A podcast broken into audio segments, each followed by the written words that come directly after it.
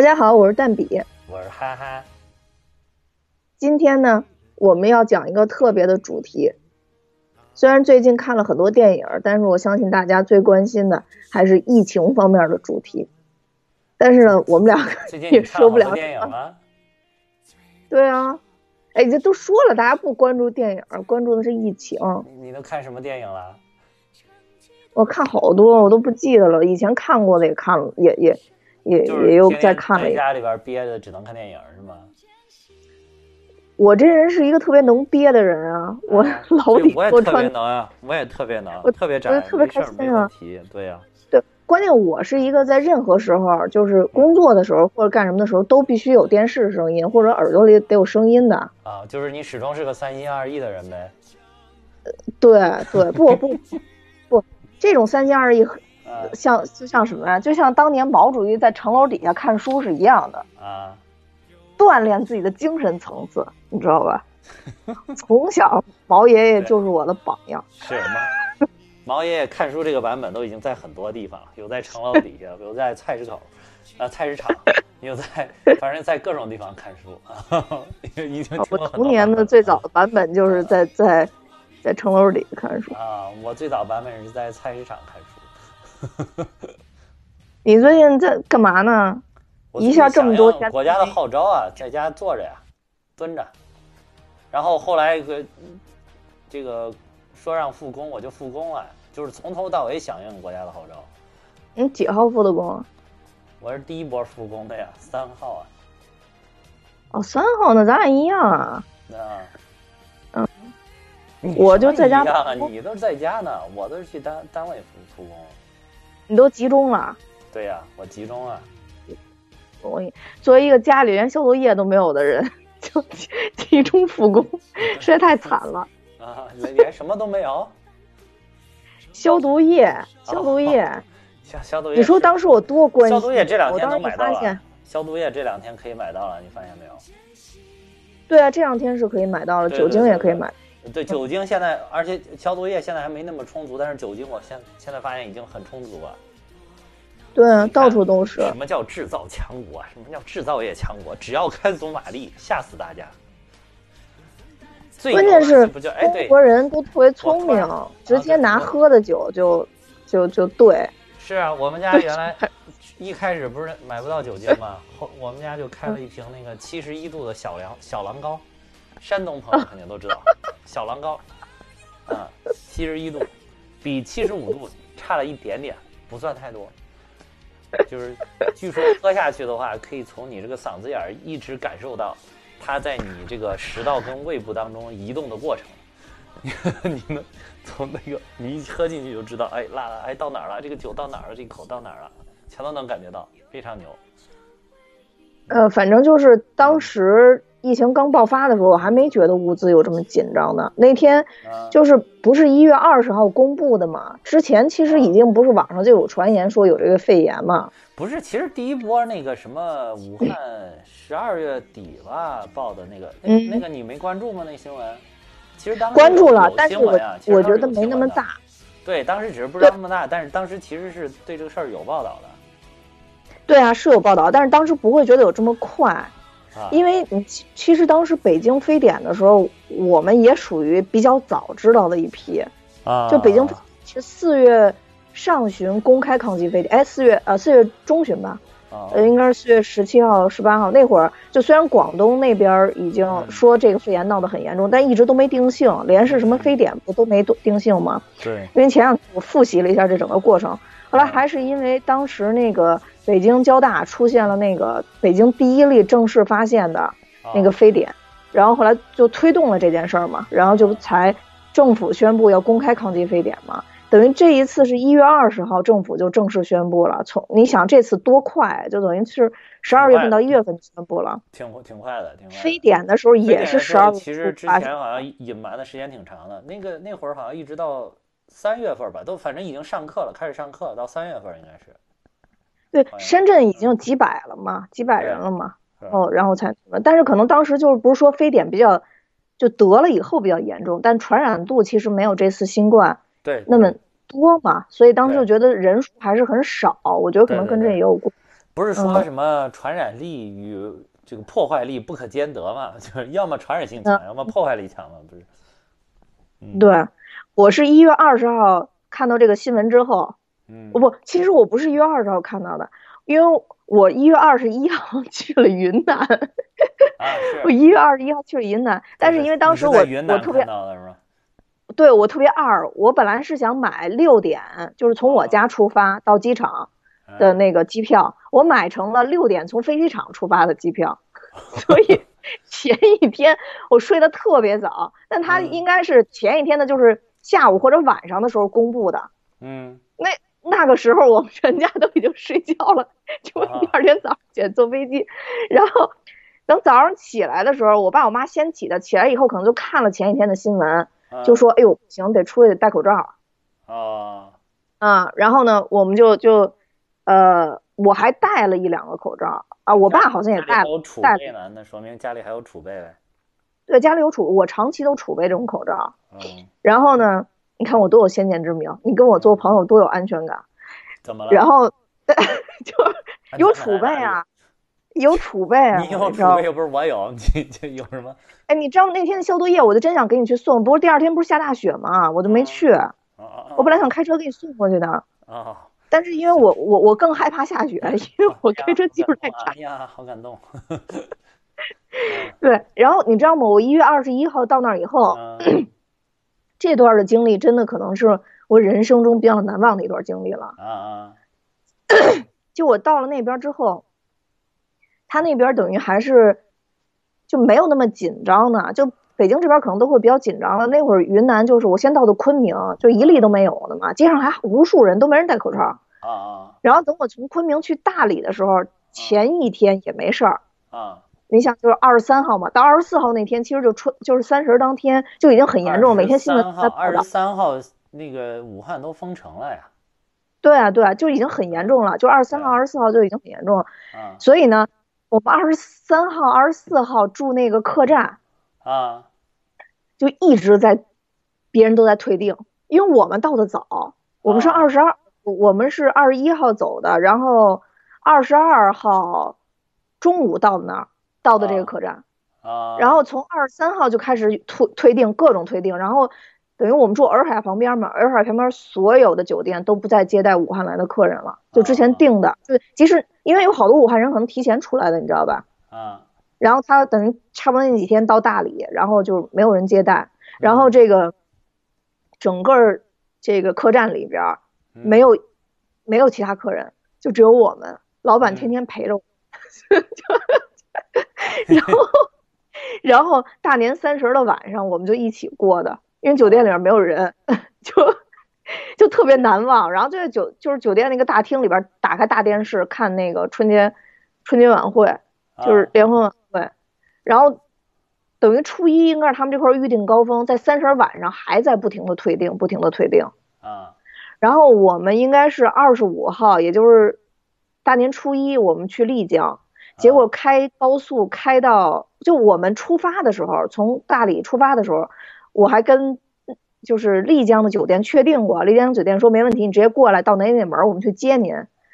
我在高速上开到一半车的时候，酒店就打电话说您原路返回吧，说丽江封城了，然后说丽江四个门，现在丽江这个。区域的所有领导就围在丽江古城外边这四个门，每个门外边站站几位领导，劝退大家。然后 后来那个，那那我琢磨一下，那我只能就原路返回啊。后来呢，就这一例，就丽江的这一例还特别严重。就大概我都回来了以后，二月初这一例还被报道了，因为这个人呢，他是就是潜伏期比较长，他到了丽江之后。把丽江各个古城都逛了一个遍，而且他因为特别能逛，所以基本上丽江古城，因为你知道古城特别大嘛，不一定每一个店铺都能走到。这个人基本上每个店铺都走到了，就是调视频啊。然后所以说这个人特别牛，后来就那那但是后来你看那个云南，其实现在一直到现在人也不是特别多啊。对，不是特别多，就是丽丽江就古城反应特别快嘛，就当时等于查出来这个人，当时查出来，当时就封。封古城，直接就封古城，就是我们就问，你想被赶出来了是吗？对，我们就被赶着，我们又原路返回了那个大理的那个客栈。第二天从大理又开高速，直接开到丽江机场。啊。然后最精彩的就是马，因为他那个一路上就是你从大理往丽江开，就是等于出了大理的那个边边的时候，就在那个那个城际公路上就有人测体温。哦。这块呢，我就安全通过了。嗯。到了。丽江那边呢，测体温我又安全通过了。嗯，等到丽江机场，就是马上要，就是从那个机场高速下去进机场的时候，嗯，我没有通过。啊，那你咋了？你激动了？五个穿白白大褂的人把我团团围住，然后让我下车。后来我就下去了，然后给我妈吓的，然后就让我那儿等着。我还就是人家一般就是说下车之后，嗯，不哦不是。他先就是让我坐在车上重新测了一次体温，就大概等了两三分钟，我体温还高，又把我从车上弄下来，然后就说你车靠边，车上人都不许下来。啊啊，然后把车把把我弄下来以后，我又在路边站了两分钟，又测还高啊，大概等了五分钟之后再测，我体温才正常，因为我裹着羽绒服睡觉呢，你知道吗？啊啊，所以所以我的体温应该是超过三十七了，其实我都没超过三十七度三。但是就就特别特别特别特别紧张，然后跟我妈紧张的不行。啊。然后我就觉得，哎呀，真的是让我回想起当年北京非典的时候，当时北京非典的时候，就是周边所有区域只要听说有北京来的人都特别的紧张。我我我真的是第第二次就是在公路上就这么着被拦下来，第一次就是非典的那那次。然后我觉得，哎呦。那想起来当年那那个场景一模一样，真的，一模一样。然后到了机场以后，就是从丽江回北京的所有飞机单独单独安单独测体温，啊啊，单独戴口罩。就虽然这一点吧，我觉得是特别，就是哎，我也也不是说，但每次就是北京都是这种待遇了。但是就是就是，嗯，就说。当当时就是在那儿，在在那儿单独通道的时候，我就觉得，哎呀，我就觉得，哎，这北京的这个太严格了，确实太严格。当然也好啊，那当然确实也好。我的心脏呀，你心脏不能出问题呀，对吧？胳膊腿儿划一下，烂了就烂了，对不对？就跟你心脏不能出问题呀，对吧？比如就跟就跟你平常做饭不小心切到手，切到就切到了嘛，对吧？恢复恢复嘛，对吧？你心脏不能出心脏病多吓人。哎，反正我回来以后吧，我就是，但我这次又特淡定，我不像非典似的，你知道吗？因为非典当时不是死亡率挺高的吗？啊，当年非典的时候给我吓的，就是那真是害怕，你知道吗？非典的死亡率是比较高，嗯，嗯，当时给我吓的，破坏性无法兼得嘛，嗯，对啊，当时在街上，我要是遇上熟人，谁跟我说话，我就骂谁，真的。我我我我那年就是因为因为我那年还是高考，所以我得在外边练体育，你知道吧？就是那个 得跑步锻炼身体。然后呢？那可以，正好我在身体锻炼的棒棒的那一年，抵抗力。我那会儿，哎，你说非典那会儿有多少人买那个就是那个叫什么？就那眼眼镜什么的。我那会儿帽子、头套、眼镜、口罩、耳塞，我全配齐了才出去跑。就就当时给我吓的，你可能你可能憋着嘛，不憋得慌跑了。就我当时跑步就老跑不下来，主要是吓的，我老怕就是因为你知道，就我从小到大就是当时那个头二十几年全都在一个地儿生活，啊，就那周围就社区认识的人太多了，啊，就当时我就怕我一出去有叔叔阿姨认识我的，跟我打招呼，问我怎么样，最近学习怎么样之类的，就是 谁一看见我，我都说，哎，别过来，别过来，就是。要是跟我同龄的，我就直接骂他；要是不是跟我同龄的，我就跟人说：“哎，您别过来，别过来。”我记得特别清楚。当时我爸我妈都觉得我太搞笑了。就就那次非典，我爸我妈都好像都没当回事儿。我我好我印象，爸我妈都没戴过口罩，就特别像那个现在网上传的。哎，那会儿河南是个什么情况啊？并没有，我在北京。非典的时候，哦，对，哦，对对对对。哦，对你已经上大学了，对，一年大学，好吧，我忘了。哦，那那会儿你你不紧张吗？我们学校被封校了，我们学校整个被封锁封锁起来了，然后大家都在学校里边生活，然后这个所以就根本就没有口罩。啊，那你可能也感受不到外面那种感感受不到。我们在学校过得很热闹，然后不让搞那个。我们学校当时上学就是，呃，后来就把大家圈起来，然后学校就说说不允许搞室内活动，然后就是所有的活动全都是室外。这个是那个就是，所以就是当时学生会搞了一堆那种就是什么体育比赛式的活动。什么趣味体育比赛啊之类这种，就是各种变着花让你到外室外玩，别人在室内待着。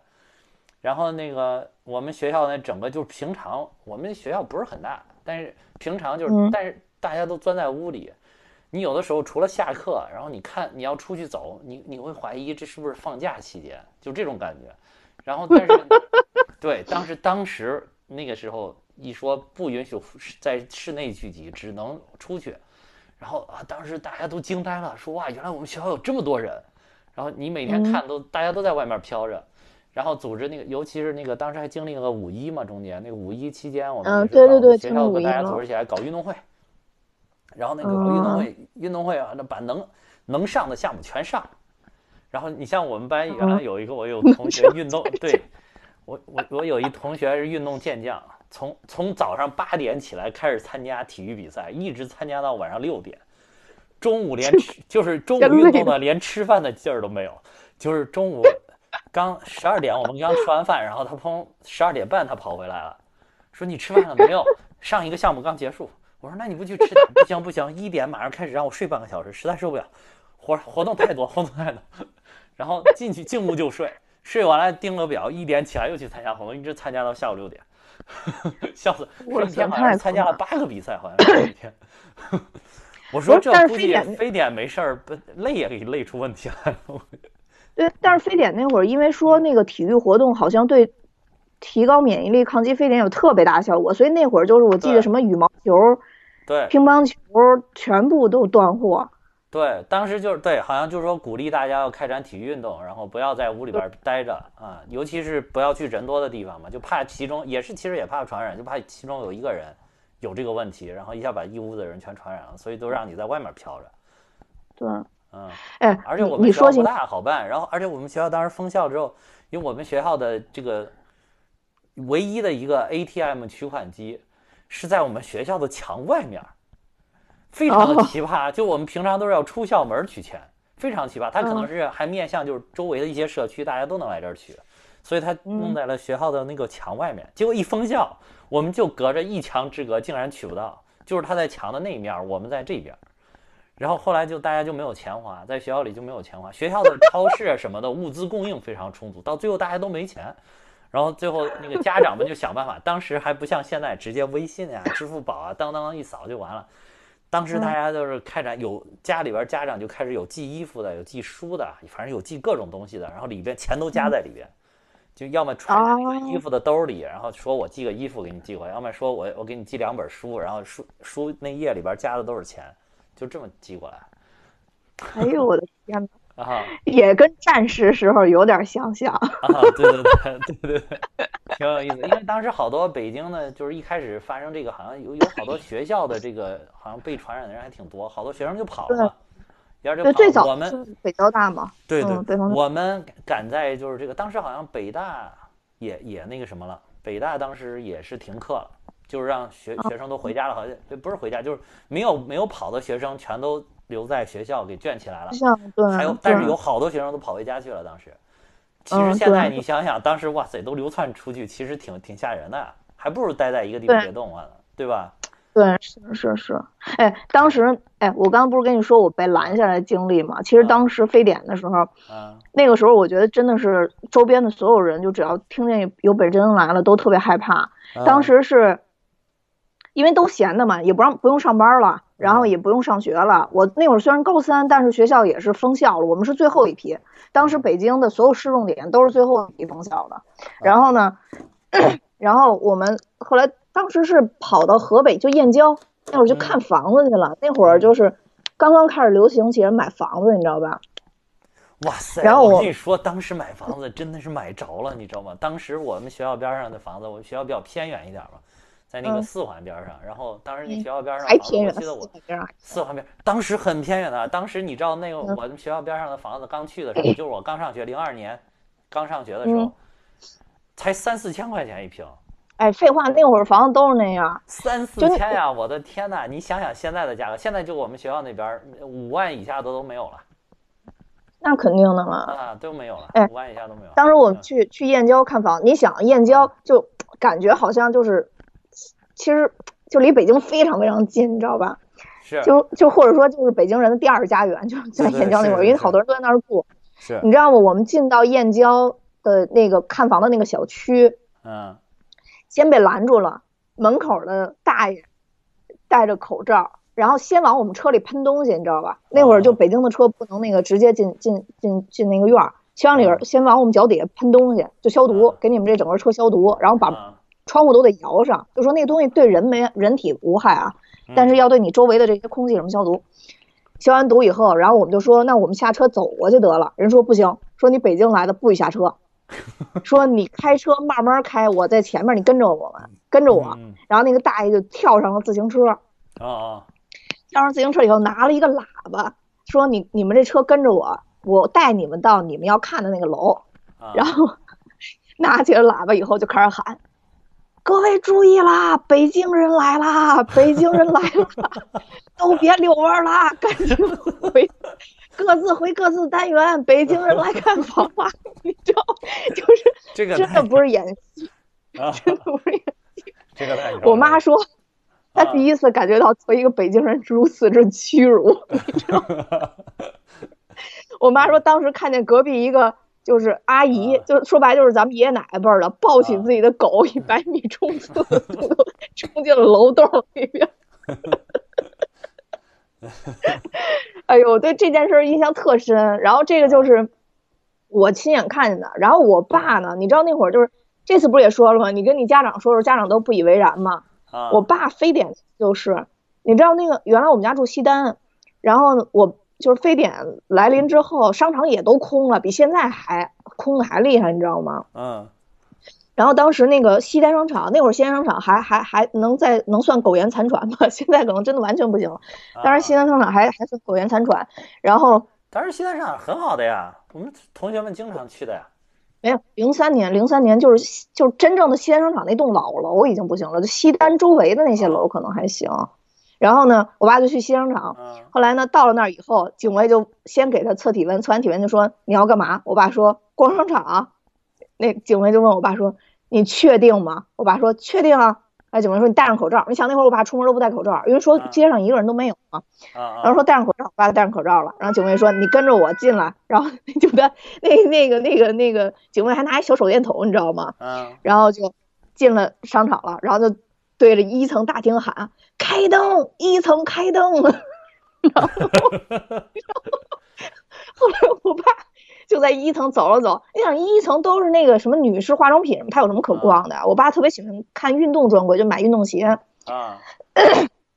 后来我爸就往二层走，警卫说：“干嘛？你还要上二层啊？”我爸说：“啊，我要上二层。”那警卫说：“你等一下。”然后警卫就跑到上面又喊：“二层开灯，有人来逛商场了！二层开灯。”就就当时因为商场里没人，就那些服务员就。他那个因为不是全黑嘛，但是没有说你知道咱们这商场那个亮灯光特别亮嘛，啊是，他就是就没有全开，就不是说顾客那种灯全开，就基本上自己柜台的灯对应开着就完了。嗯嗯。然后我就觉得这两件事给我留下了特别特别深刻的印象，你知道吗？我就觉得就是那种非常时期的那个状态。但是我这次我就哪儿都没敢去，我我连小区院都没敢出。其实当时非典我真没感受到什么特别严重，我们就正常上课，每天还是照常上课，该逃课逃课，该上课上课。就这种很正常，非常正常。然后唯一一个就是非哦，非典我们当时公布了一个这个封校的时期时间，具体封校哪一天封校？我有一个同学提前半天，好像是我们封校特别奇怪，不知道为什么是在下午哪一天的下午封校。然后就是我我那个同学上午跑到了中关村，呃，花重金买了一台笔记本电笔记本电脑抱回了宿舍。然后他说：“哇塞，这封校几个月，开玩笑，不买台电脑，这怎么熬过去啊？”当时我们大一嘛，大一一般来说都不让买电脑。那会儿笔记本很贵的呀，很贵的呀，很贵。人家家条件好呀，你那个，然后这个这个很贵，而且关键是本来老师不让买的，大一不让买电脑，我们都得让大二才说大一必须要好好学习，不让买电脑。然后人家就硬去买了一个跑回来，结果发现真管用啊！我们好多同学都指着这个活了，当时 没事儿去那看看片儿啊 什么的，就是校内不都有那种自己的服务器可以载片儿看嘛？然后没事儿去那看看片儿啊，玩玩游戏啊什么，特别管用。哎呦，太有远见，太有远见了！就提前半天，人家而且人特别的果断，说不行，这封校肯定受不了。然后一想，立马拔腿就走，然后直接就去买，买完就回来，就仅仅花了两个小时买了一台笔记本电脑。哎 呦，太太牛了！哎，你这次疫情发生的时候，你你干嘛呢？你你你是知道了以后，什么什么情况呀？本来本来就正常工作呀，没什么情况。然后哦，你你也没出去玩，这次也没提前请假，哪儿都没有啊。对，就是上班，上班然后完了就戴口罩呗。然后说该戴口罩了，那 不对，其实节前上班都没有戴口罩，节前上班整个一直到上到最后都没戴口罩，然后就是正常，就非常正常，一切如常。嗯，不因为我本来平常本来平常也没去哪儿，不是说特别喜欢出去溜达什么，没有这个特别的爱好，说实在。就是，所以我这回看好多人，他说，好多人，尤其咱们群里边也有人说啊，待不住了，憋死我了。我我真的没这个感觉，我觉得多好呀，还能延长假期。我的天哪，我都真希望我三号就非要让我们回去上班，非要让我们复工。你你这个要是能给我放到现在，那该有多好呀！然后然后就是三号之前，我就天天期盼说啊，单位肯定说。是不是到跟前又会改啊？你看人家都延长了，我们是不是也要延长？结果他骂蛋也没延长。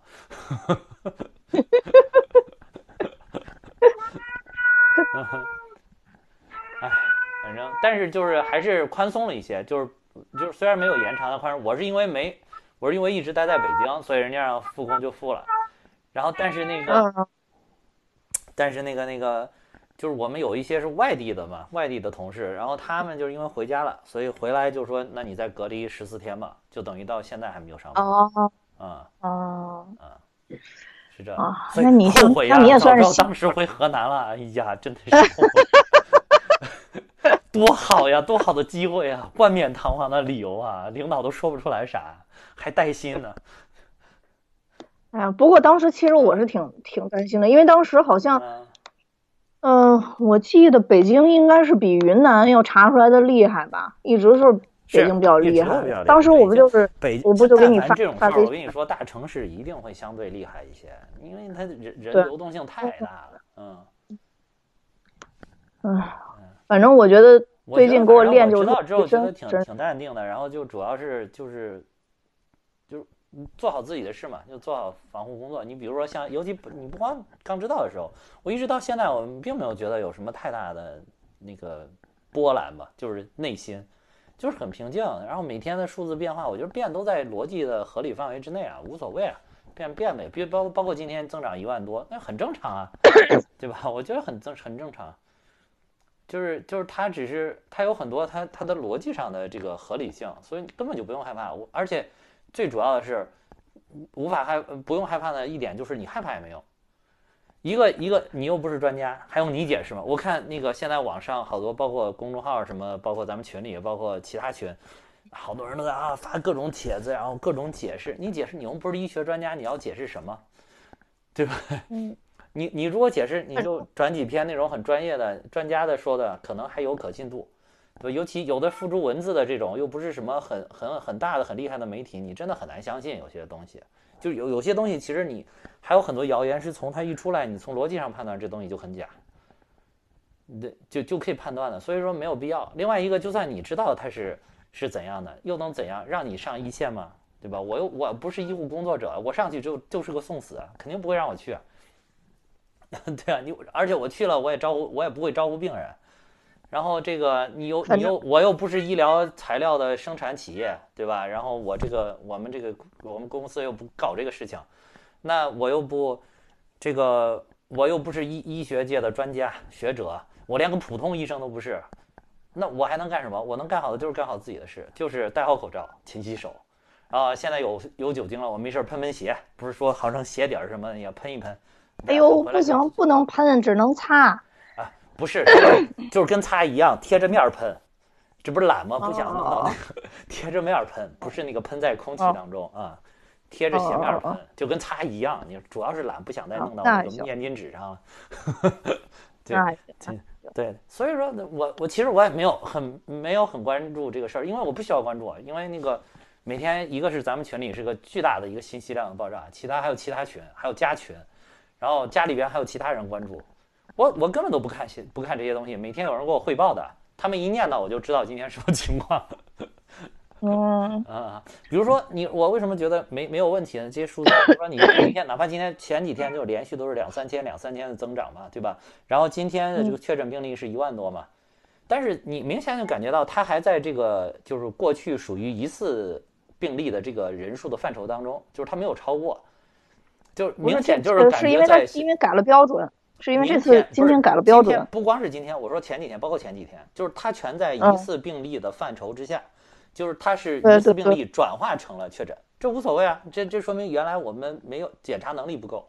那首先肯定是一开始我们检测检测能力不够，好多人在这堆着，只只能给你说是个疑似，我可能连检查试剂都没有，然后检查的，然后还有像你说的，检查的标准也不一样，然后呢，那今天虽然变成一万多，检查标准换了，变成了一万多，但是它还是在那个疑似范畴之内。就是他没有说，如果说比如说疑似还是这么疑似转化了，他转化了好多一万多疑似，但是疑似又增加了好多，那是个问题。或者说疑似没变化，确诊增加了好多，那是个问题。但是这个就在这个范畴之内，所以我就没有无端不根本不用无端恐慌。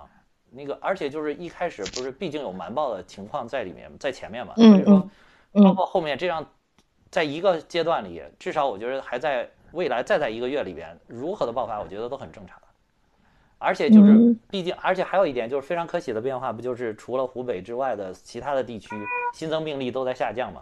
而且下降的还可以啊，下降的量还不错。对，所以说我觉得其实是一个可喜。湖北也在下降了，其实也在下降。湖北的疑似已经在下降了，新增疑似已经在下降了。所以说就是至少说明一点，这回这个大家封城啊，包括大家都闷在家里啊，真的起到了效果嘛，把这个病毒的传染给隔离了。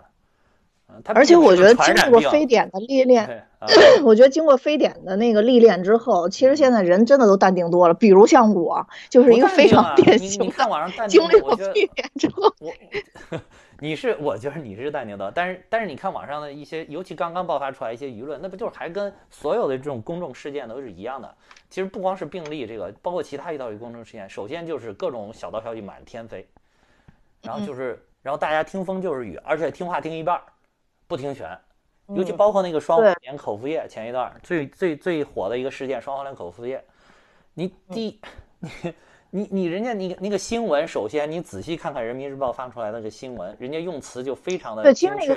那新闻没毛病，那新闻真的没毛病。新闻的你措辞非常的严谨，人民日报发的东西措辞永远严谨，就是他宁可这个收入拿不准，不说了，不告诉你，他也不会说我放上一个东西措辞不严谨。人家措辞很严谨，说了这个东西就是还在临床实验阶段，而其实是说马上就要进入临床实验，就是还在研究阶段，是在实验室，而且人家说是有这个叫什么抑制病毒什么什么抑制抑制的作用，对病毒有抑制作用。然后人好多人后来就是人家就详细解读嘛，什么叫抑制？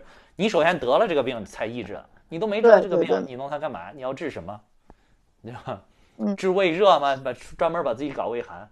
对吧？哎，好多人是，好多人应该是觉得这可以预防，是吧？对，好多人就是其实都是这样的。你说为什么有好学生跟差学生？为什么平常我们考试有些人分考很高，有些人分考不高？就是他，你觉得这人也很聪明，但是他考不高，为什么？因为就跟这个事儿一样，老师说的话也只是我听一半，另外一半靠联想，就是老师讲的知识点 可能你根本没记住，这个知识点在抑制还是预防？然后，但是他就他就一听哇，双黄连厉害，双黄连可以，赶快去买吧。然后那个至于抑制还是预防，他根本就没管。嗯，或者就是人家一说双黄连可以，立马就联想啊，双黄连可以预防病毒啊，双黄连可以增强我的抵抗力，然后就去了。这不是跟那些 考考不了高分学生不也是这吗？老师在你那儿讲了五六，哎呀，老师讲这，我这昨天看书看过，这早都听说过，早都听过了，啊，这都会都会。一考试发现，我靠，知识点一个没看到。这都都是一，反正我觉得中国人民总体来说还是很可爱的，就是 就你在家很可爱的，真的是很可爱。对，现在互联网更加发达了，你现在就能真能看到疫情下的人生百态，百态啊，真的是百态，百态都能看到。对，还有那个对，但是但是你说这点儿真的是特别赞同，就是中国人民实在是太可爱、太伟大的人民了。这这个这个那个之前有我看了有一篇文章，就是写那个就是这次疫情当中爆发出来之后，就有一些什么官僚主义、形式主义的问题嘛，然后导致这个疫情可能是有很多也掺杂了一些人为的因素在里边。对吧？对对对。当时就说说，当时那篇文章，他是很很客观的在在剖析反思这个事儿，他他不是那种就是那种喷的那种文章，不是喷的文章。我看了，人家最后就是说说啊，这个疫情，他最后落脚就落脚在说，就是说等这个疫情过去了之后，希望呢还是能够好好的反思这个中间过程的这一些，比如说体制啊、制度上的问题，制度和机制上的问题，能够加以解决，应对形式主义、官僚主义加以解决。然后最后说，如果不这样的话，真的对不起可爱的中国人民，他是这么说的。这么，哦，他是说是真对不起这么好的中国人，然后就是。真的是太好了，你太配合了，然后太积极响应这个国家的号召了，然后而且就是其中又有很多人就是有这种大爱，对吧？冲到一线的，我觉得冲到一线的那个医务工作者当之无愧，对吧？最最可爱的人了，就跟当时那个抗美援朝的时候，魏巍写那个就是志愿军一样的，那就是最可爱的人，对吧？最可爱的人就是确实有很多人，包括写那个摁手印儿、写申请、写志愿书，说我要上一线。对吧？确实，这都是确实存在的事情，真的很伟大。就包括不是这样，就是说他仅仅我不是说我我非要去，但是我主动申请去才是伟大。就是你作为一个普通的，比如在湖北的，或者在其他省市的这种医疗工作者，你兢兢业业的在这些一段时间里边坚守了自己的岗位，哪怕不是说心里边那么那么情愿，就是那么自觉，那么伟大，那么主动，但我觉得你依然很伟大，已经，就是你干好了自己应该做好的工作，非常伟大。对，嗯。其实这次不是那个，就是过节期间，就前两天我不是在群里转了一个那个节目嘛，那节目就是 Figo 做的那个那个节目，哦哦哦，其实就讲了一下，对，就是当时当时我不是跟你说，我也参加了几个，就是那个就支援武汉的一些行动嘛，是，然后其实呃最主要的一个就是我们那个跟 Figo 一起的这个组织里边，然后我们一个朋友他发起的。因为他本身就是湖北人，所以他对这个事儿肯定比我们更加的关注。当然，我根儿上也是湖北人啊，所以 说实话，我你也挺关注。说实话，对对对对，我我也是因为有有有这件事儿，会更加关注呃这个这个武汉的疫情，确实是。然后他说，就据我们这个发起者，就是这个朋友说，呃，武汉前线的医生真的过得非常的不容易，就是像新闻里边报道那些，不敢吃饭。不敢喝水，对，因为你上一次厕所，你你你你你都一一是都都不说耽误时间，然后另外还有就是这个这个你整套装备的这个问题，你的感染问题可能都会受到影响。防护服就不能用了，就是他们对对对，就是为了节省那个那个防护服嘛。对对，然后我觉得就是因为前线毕竟这个医疗物资还是紧缺，就是他如果是能坚持住了，就能节省一套服装。然后，因因为所以说他为了节省服装，就真的是一天，我看那个就是八到十二个小时，就一直在里边，也不吃饭，也不喝水，也不也也也不上厕所什么，或者后来大家都带了那个成人纸尿裤嘛，然后就直接在衣服里边就解决了，很不容易。对对对对对，你就别说是为了节省物资，你就算这个物物资仅供着你用，你能做到你你比如说我能过一会儿我能换一套，过一会儿换一套，那那一天待里边不难受吗？对吧？肯定也难受啊，对吧？伟大。嗯，对。然后就最开始让我们就特别震惊，就是说，因为这个事情就发展势头太快了嘛。对。所以你就说你平常的物资储备，当然这可能也是我们一次经验的增长啊。但就说这个物资储备确实有一段时期就跟不上，因为那个人增长太快，而且有很多疑似就跟不上嘛。对。然后说这个前线的医生很多，这个口罩就没法用真正的 N95。就他们只能就是说用其他口罩，然后多层，然后这么代替替代，然后就说就就说说可以说是裸治，裸治就是就完全的没有防护情况下还在给别人治病，所以后来也真的有很多医生冒着敌人的炮火嘛，前进前进嘛，对对对，这真的是这真的是整个是一个对作战的状态了，所以就今天我还在想，很感人，就是有很多很感人的这个东西在里边，嗯，对。因为咱们不是今天要做这节目呢，我今天还在想说，就是中国人这次这么齐心协力，真的，我我我真的能觉得说，真的齐心协力，就是对对，你不管是从网上看到一些新闻，或者你看到周围，就包括我们小区都是，就是小区的物业对整个小区的管理，它的行动，嗯，小区的这些所有的小区的这些住户对于物业的支持，就真的就是团结一致的那种状态。对，就我觉得真的是在这种战备状态，或者说就是这种特殊时期，呃，一个国家活成一支军队的状态是非常非常重要的。要不然我们可能现在已经扩散的非常严重了。是是是是是，虽然就是也有一些杂音，就是比如说有个别的人瞒报，但是真的都是很少数的，大部分的对对，大家都还是非常非常的配合的。所以说就是为为什么说是伟大的中国人民呢？就真的是有这个团结一心的，是始终是非常有素质，是是一个非常集体性的这么一个这么一个群体，我感觉是，就是对。文化也可能是就是这种文化孕育下的这种中国人民，所以还有包括刚才我说的，就是一除了一线的这个工作者，其实现在真正工作在任何一个一线的，只要跟一线有接触的这些人，我觉得除了医疗工作者，还有其他的很多坚守岗位的人都非常的伟大。就包括这种搞物流的、搞运输的，对吧？这要哎对包括复工复产要生产这些医疗用品的，包括生产酒精、生产八四消毒液的这些厂家，也都非常非常的令人感动。嗯，哎，这次不是说河南行动特别快吗？当时一开始说 要表彰河南，然后后来我看后来那感染还是上去了，那没办法，也是应该特别的流动。没办法，因为河南确实人口大省，而且河南人有一点就是河南人不懒，所以他他老喜欢全国各地跑着去打工，就是农闲时期，所以全国各地对而且我河南农民工，这这个是河南离湖北也太近了，确实是。还有对，所以就是这第二点就是离湖北实在是太近了。那个河南最多的一个地方就是信阳，信阳跟那个武汉搭界。信阳由于离郑州太远了，离武汉非常的近，就是信阳离郑州的车程大概是三个半小时，离武汉大概是一个半小时。所以信阳人嗯一直都把武汉当省会，你知道吗？就是有的时候就原来在物流还不太发达的情况下，就是说想买点好东西，河南的其他省市呢，一般都会往这个郑州跑，说郑州有大商场啊嗯什么的，就武信阳人全都往武汉跑。对对对对，河南那个，对对，对信阳对对好多信阳人民来说，武汉是一省会，我们郑州才是二省会，你知道吗？所以就对，所以这就结果这回就受到影响了。就是信阳是河南整个地方最多的，应该是吧？我没有太关注这个数据啊，是是是是是是最多的，是是最攀升多的最快的啊对。对嗯，因为好多包括包括由由于离湖北太近了，好多湖北的人也在信阳有工作。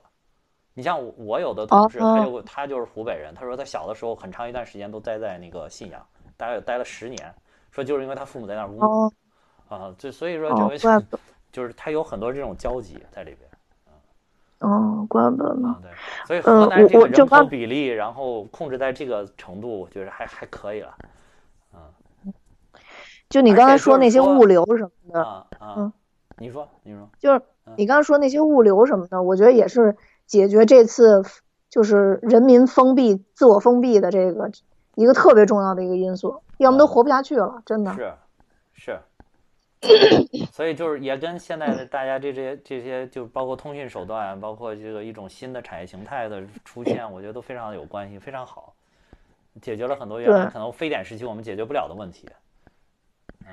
中国还是强大了、发达了，真的真的是就是是。从这种电商啊、O2O 啊，真的是比国外要发达，很发达，确实是比国外要发达。就是国外因为也不是说人权呀、或者说是什么，就可能还没有中国人那么勤劳，就是真的做不到中国的这种配送速度。做就做不到，做不到所以就说，而且有很多小哥很感人的呀，有很多小哥很感人。那个就是昨昨天还是什么时候看了有一个消息，说是有一个人他是好像是得了这个肺炎了，但是他他后来是实在坚持不住了，就就要去医院嘛。然后他们家人扶着他在楼下，然后就正好看到一个送外卖的一个小哥。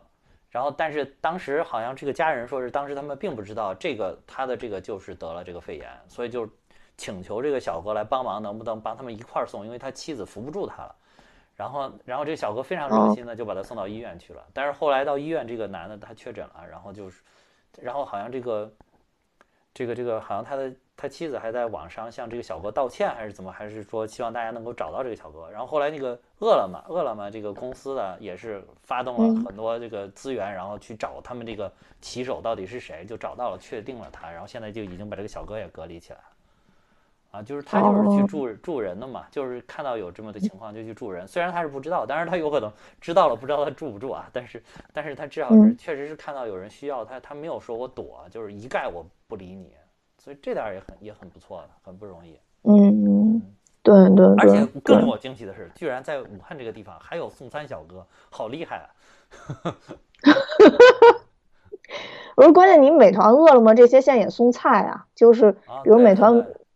美团、美团买菜啊什么的这些，要不然就真的，就确实各个行业当时都没反应过来。包括我，其实以前订菜我一直是在每日优先嘛，然后就根本没菜，一直断了，就断货。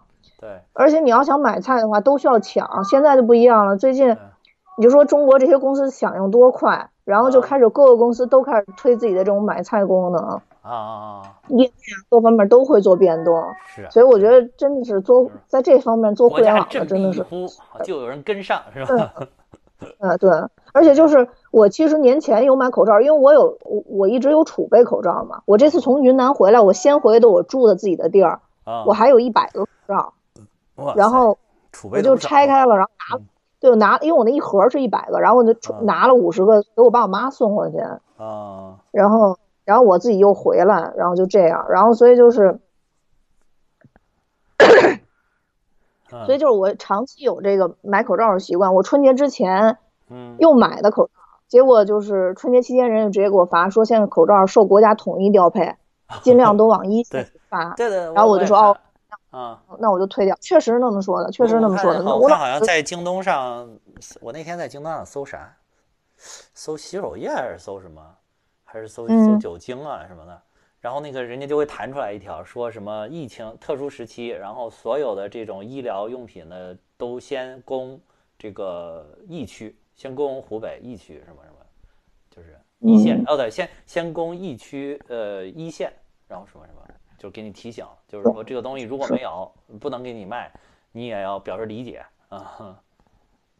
对啊，就没办法呀。现在那这这个情况就是这样的，那怎么办呀？可不就就只能是理解啊，很理解啊，肯定啊。对，肯定肯定很理解。对，肯定还公我我这次，嗯，而且我这次这么其实还有一个很大的原因就是供有点供不上，始终供不上，一直到现在都有点供不上，是因为湖北这个这个口罩最大的一个生产无纺布的一个企业，就全球性的企业是在湖北的仙桃啊。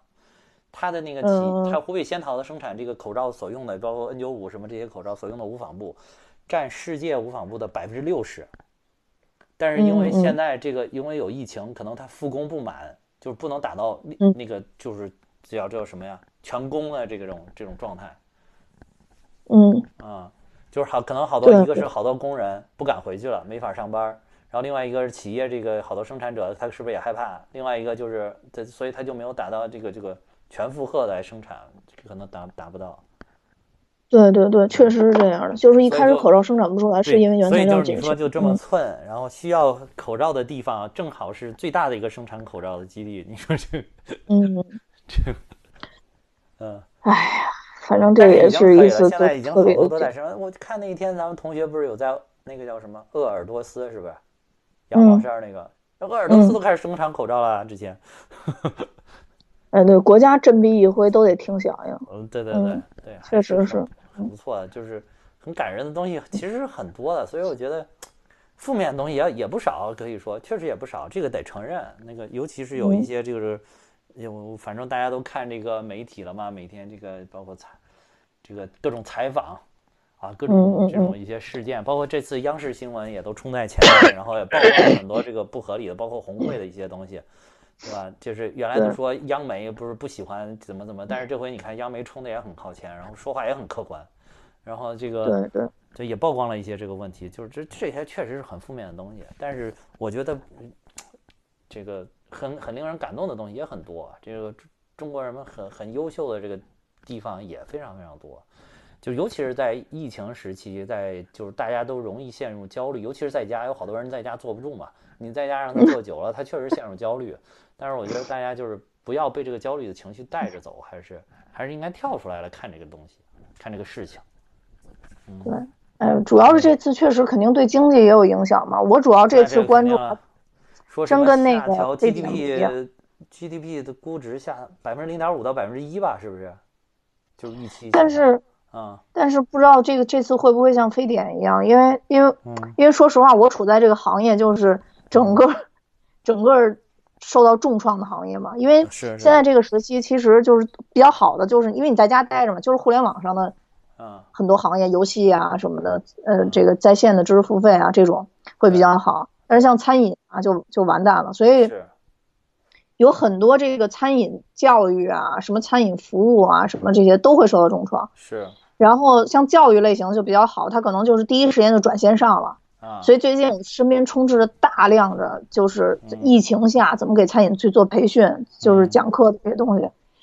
然后，所以我我一直在关注这个疫情，也是因为说为这个行业想能就是通过拐点的判断拐点这件事儿，嗯然后看看说什么时候能复苏，什么时候能复工，然后大家带来带来的影响会是什么样的。当然，对于我自己个人肯定也有冲击，然后会有什么样的一个改变。确实，现在就是因为这个会很关心疫情的变化，就是跟以前那种，就是因为因为毕竟非典那个时候那多少年前了，那个时候还还还是一高三学生呢，那关注的肯定要小很多了。是是，所以说这个国家就是能够下这么大决心，把大家都关屋里边儿，也不让也不让上班什么的，想尽快的把这个遏制住。其实我觉得应该是也是下了很大的决心了。你看这个，因为这个这个经济的损失是完全可预期的呀，这个完全可以看到的。所以说，就是国家也下了很很大的决心，我感觉。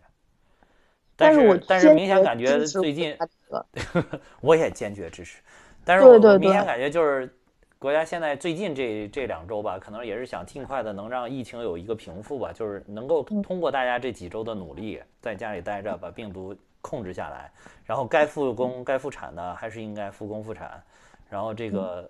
毕竟经济也不能一直这么一味的就这么拖下去，比如你把你这个好多中小微企业都拖死了，确实也没办法。哎，我觉得有很多中小微企业确实就是有的，一点儿储备都没有的，就根本就坚持不了多长时间。是确实是，是？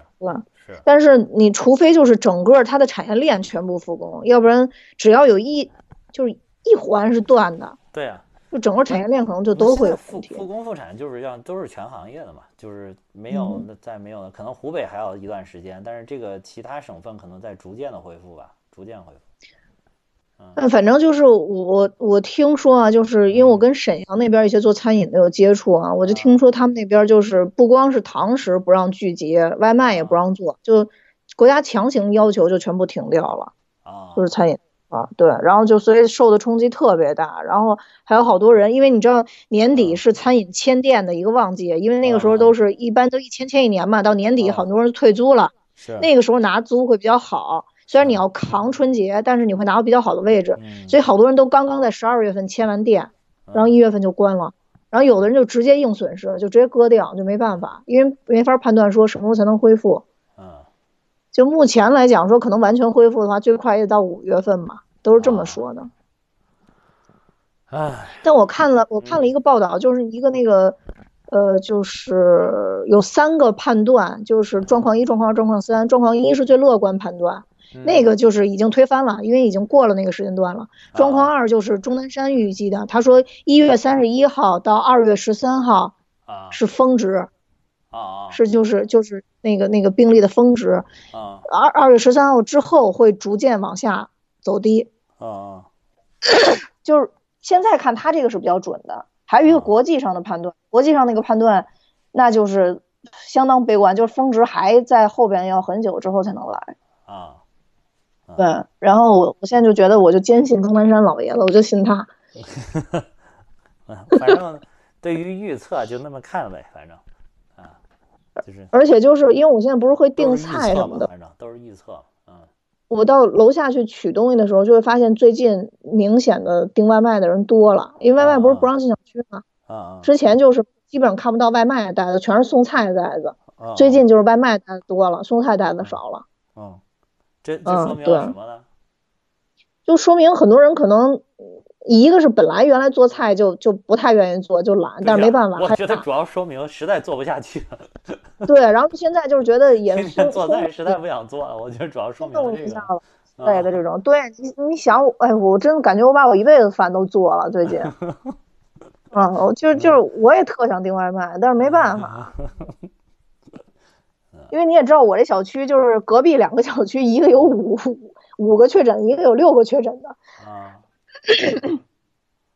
所以就是我觉得我还是注意点会比较好。我们小区所有的出入口全部都是有那个八四消毒液那个池，就是里边放那厚地毯那种。你只要 你这个挺牛的，我觉得这个挺牛的。我去，跟那个跟那个进进游泳池一样的。对，然后所以就是时时提醒我们吧。然后你知道吗？最逗就是我们小区保安，就是最开始我没有这个意识，因为你知道我不做饭，我不太清楚，就说这。这买了这么多菜，我大概能吃多久？我一开始买的都特少，后来那个就是就造成我每天都下去拿菜，就是每天晚上都发现哦，好像第二天不够，而且你得变变换样式嘛。之前我就是老买一种，后来我们那个小区那小哥就看见我以后，然后就跟我说，其实啊，您可以每天少吃一点儿，少吃一点儿呢，您就可以少下楼，少下楼呢，对您的安全也是有更有保障的，而且还能让。身材越来越好，我说哦行，谢谢。小哥都看不下去了？小哥看不，小哥都看在看着你的怎么老吃啊？怎么老下来？就真的劝我让我少下来两趟。后来我就是大概每次可能买个两三天的就就还可以。呃，最后谈一谈这个湖北的一些官员啊，对吧？应应对不利嘛，对吧？应对不利，尤其是今天谈，这个很有意思啊，就是正好咱们今天录节目这一天，就是刚刚湖北的省委书记，嗯，对吧？武汉的市委书记都换了，对啊，嗯，省委书记就是嗯，那个上海的市长说上海最牛嘛，上海说我给我们除了捐钱捐物，还捐了一个市长。上海最牛。那这个其实我觉得就是，比如说你怎么说呢？首先可以看到这一回整个湖北的能反映出来的一个问题，就是说社会治理能力肯定是有问题。嗯，对吧？对吧？你就是尤其是这回这个习总不是前一段这个开会嘛？去年年底十九届四中全会，然后这个谈到了这个社会治理能力这个这个这个问题嘛？哎，你你你你没有想到，哎，这个这个这个习总谈这个事儿谈的这么快，就就就能够哎，对，印证起来，说发现哦，这个东西确实很重要，对吧？社会治理、治理体系、治理能力，这确实很重要。那个，因为因为他这个，你现在这个事情很多都都归到这个社会治理这个这个层面来讲嘛，对吧？对对对。明显感觉你对于资源的调度，对吧？你对于突突发危机事件的应对，啊。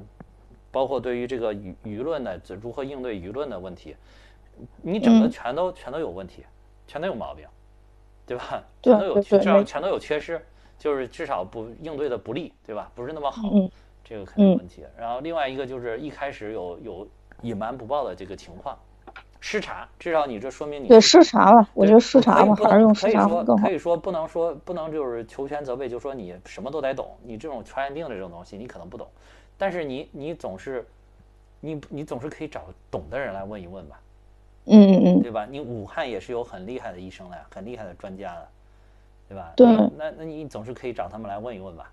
这个，呃，就就所以说失察，那那你到底是，我们也现在不知道什么原因，你到底是不知道还是不想知道？这个我们不好下结论。但是至少你失察这个是肯定有的，对吧？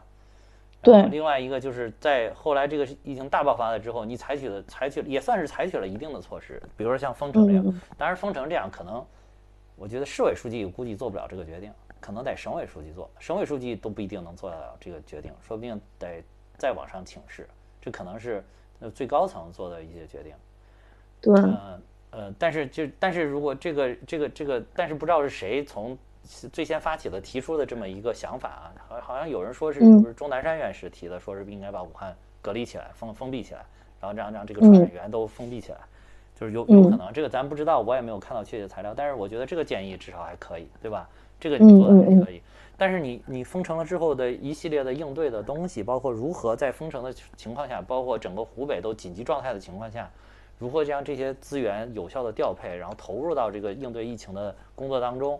我觉得这个，你从目前我们掌握，就普通民众，我们作为一个普通民众，然后看到的这个电视新闻，看到的网上的一些报道，然后发现你肯定也是有不足的。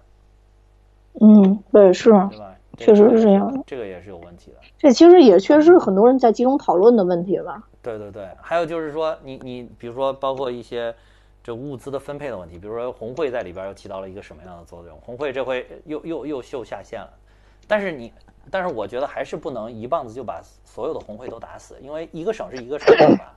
因为我记得当时在看完这个，就是有人就说武汉红会怎么怎么怎么着了之后，就有另外一个人，就有另外一篇帖子，就是将现在杭州好像是浙江还是杭州的红会，他们的做法，然后也给也给列了起来，他们那边做的是非常好的。嗯，对，他们那边做是非常好的，所以我觉得最主要的就是大家也不要把这个事儿都一棒子打死，就是说这个是这样，那边呀一定天下乌鸦一般黑，我觉得这个至少是不客观的，至少是不合逻辑的，对吧？唉，反正就是我觉得网上的言论吧，就是怎么说呢，也因为这个人本身这种生物的原因，所以很多人现在都喜欢把言论造的极端，因为你不极端，可能就没有人会去看。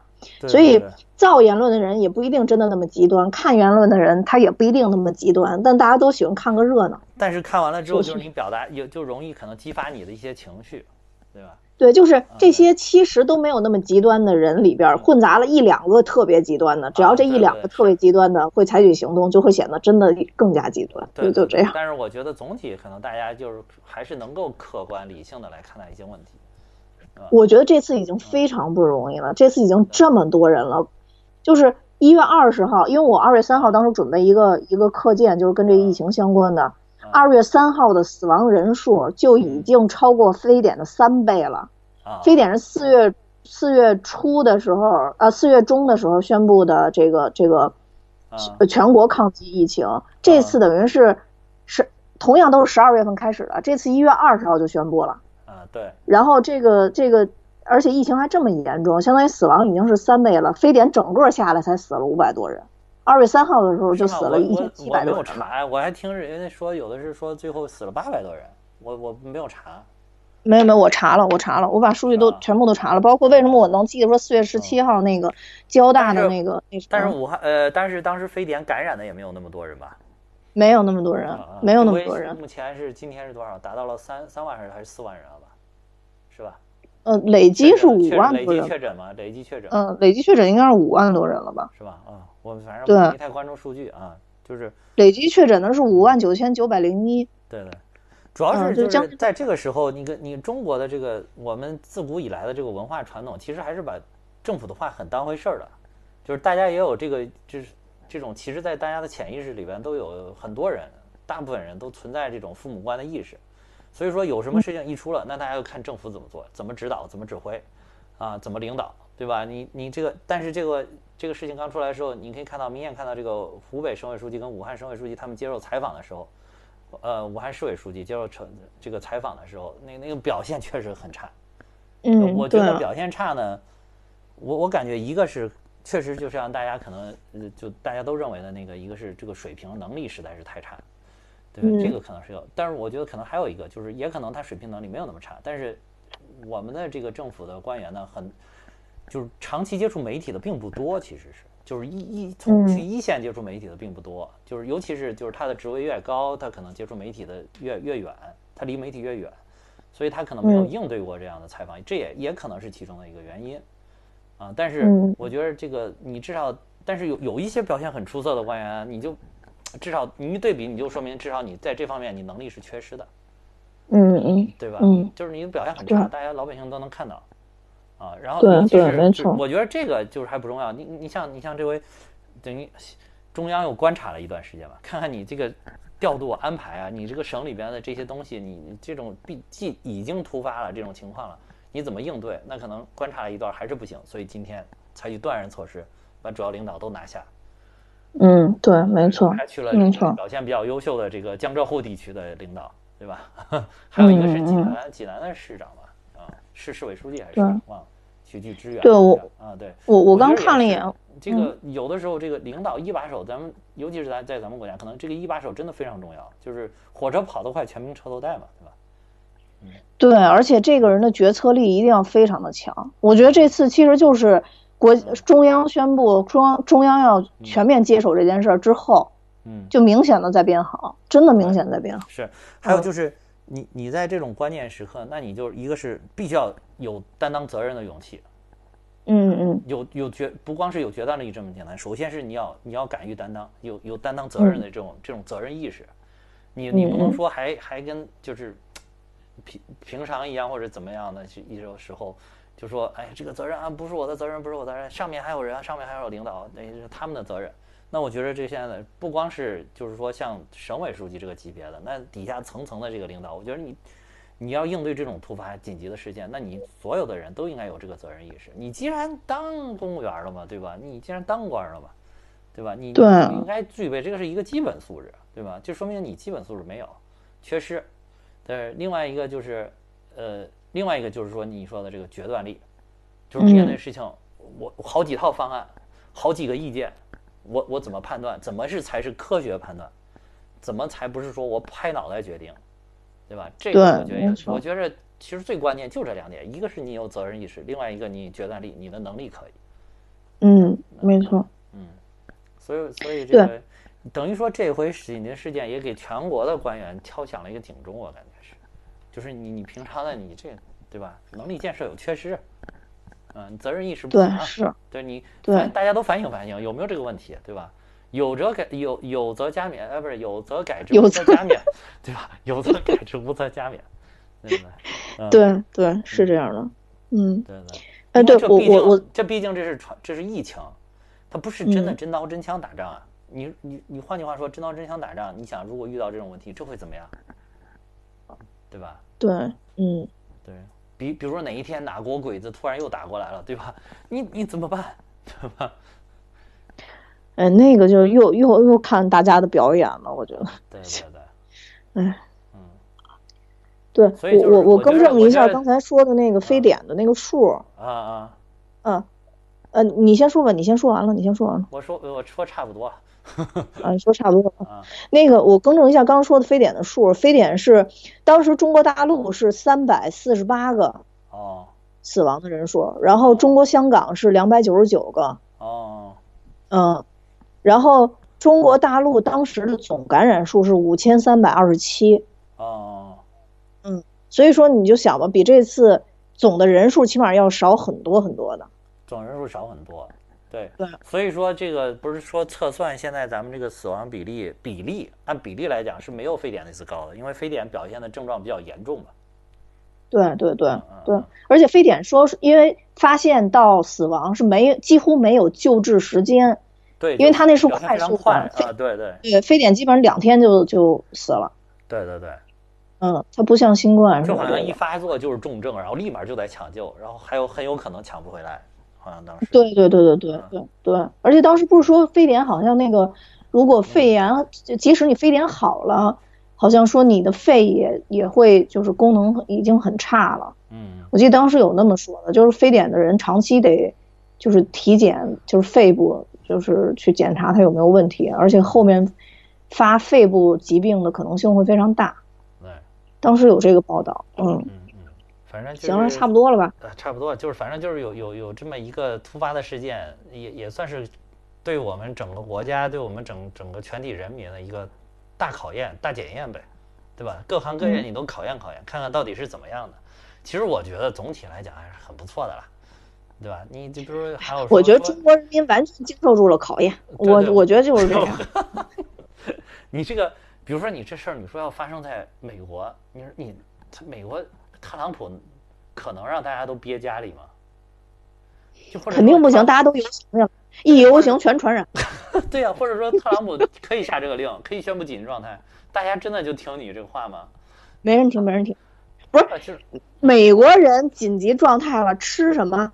有外卖吗？啊，对，没有。还有对，还有一些地区那个手机信号都不是那么好。万一我住的正好是一偏偏僻的小山村，对吧？荒山野岭里，我跟你说，手机信号没有社会对啊，对你你看国外，因为最近我不是补了很多这种国外片子嘛，到关键时刻就差就差人吃人了，你知道吗？因为没得吃啊。对。要么就是上什么超市去抢货去，一抢又被感染了。对。就所以就不行。还有这个物。物物资对吧？你这回真的是就是硬维持了物价的平稳。你说要是按美国他们那种市场经济的思维，对吧？那我现在紧急时刻物资稀缺，我物价就应该上涨啊，不市场规律啊，对不对？以正常的市场规律，对对呀，我这正常市场规律啊。但是你看咱们国家这个硬给你摁那儿。那我们那儿有一个商场，有一有一段时间就刚刚起来这个事儿的时候，那个大白菜就涨价了，就涨涨了不少。然后后来那段时间大白菜涨价的新闻特别多。我那那超市真涨价，涨了不少。结果后来郑州市政府罚了他五十万，恶意哄抬物价。他就涨了两天就被罚款了，可能就卖的绝对没卖到五十万。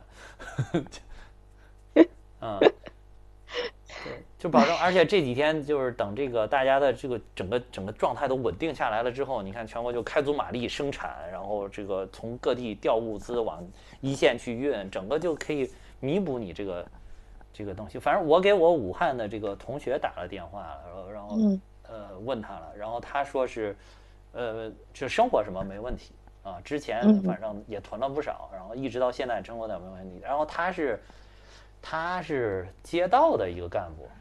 他还得每天到街道里边去搞统计，哦，嗯，每天搞统计，那也算战战战斗在一线的英雄，算战斗在一线的挺厉害的。不过他们那个街道基本上都是企业，说已经基本上也没啥人了，哦，企业都已经跑了，对，都都已经停停工了嘛，那那大部分企业都停工了啊，所以确实也没啥人了，倒是，啊，但是确实也是坚守在一线的工工作人员啊，这个很。对对对对，令人那个敬佩的，嗯，对，啊，总之行吧，反正反，啊，嗯，我就说，反正就是希望这次疫情也赶紧过去吧，然后各个行业能赶紧复工就复工，然后武汉也需要休养生息，然后我觉得咱们也特地。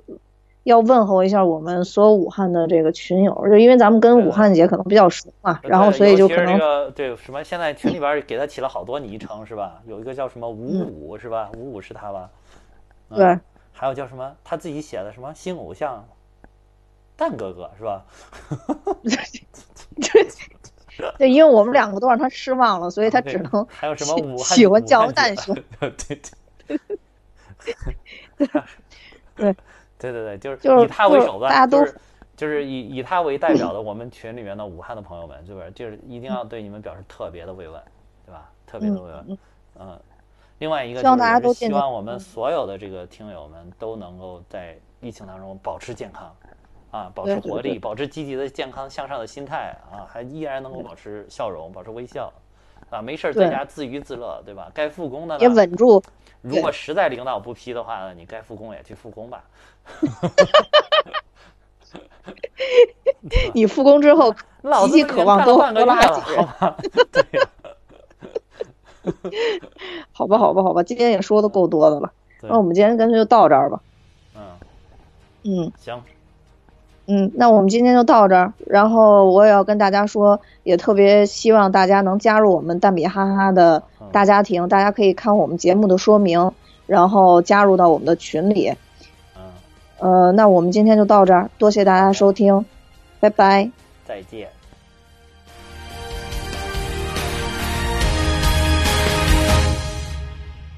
为了你，我拼了命，哪怕面对枪林弹雨，隔着生死的一道门，我保证不离不弃。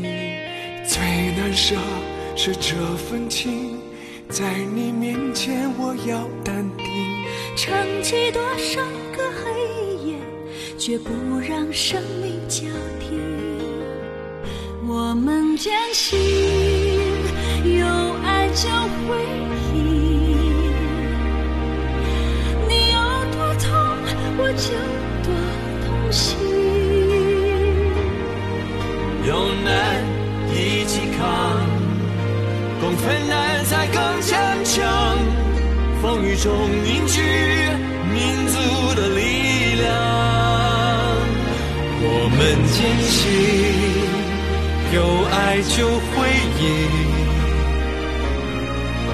无法拥抱却离你最近。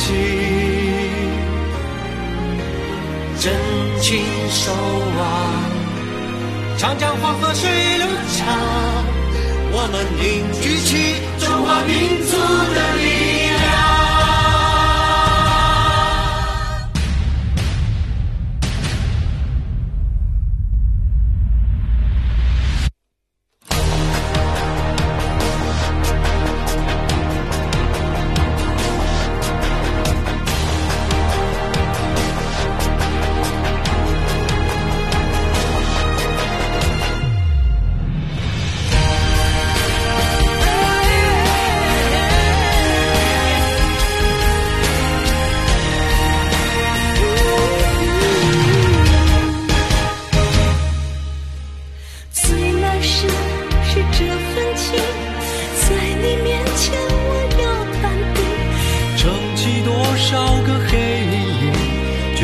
让生命交替。我们坚信，有爱就会赢。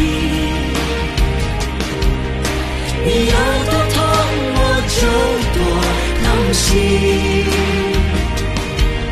有难一起扛，共分担才更坚强。风雨中凝聚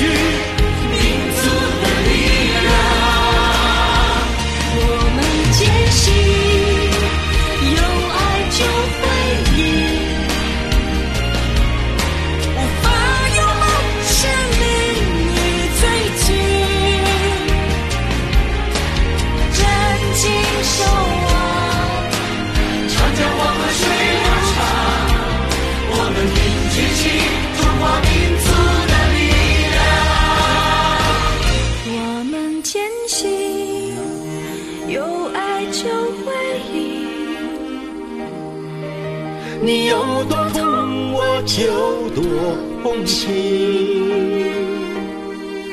有难一起扛，共分担才更坚强。风雨中凝聚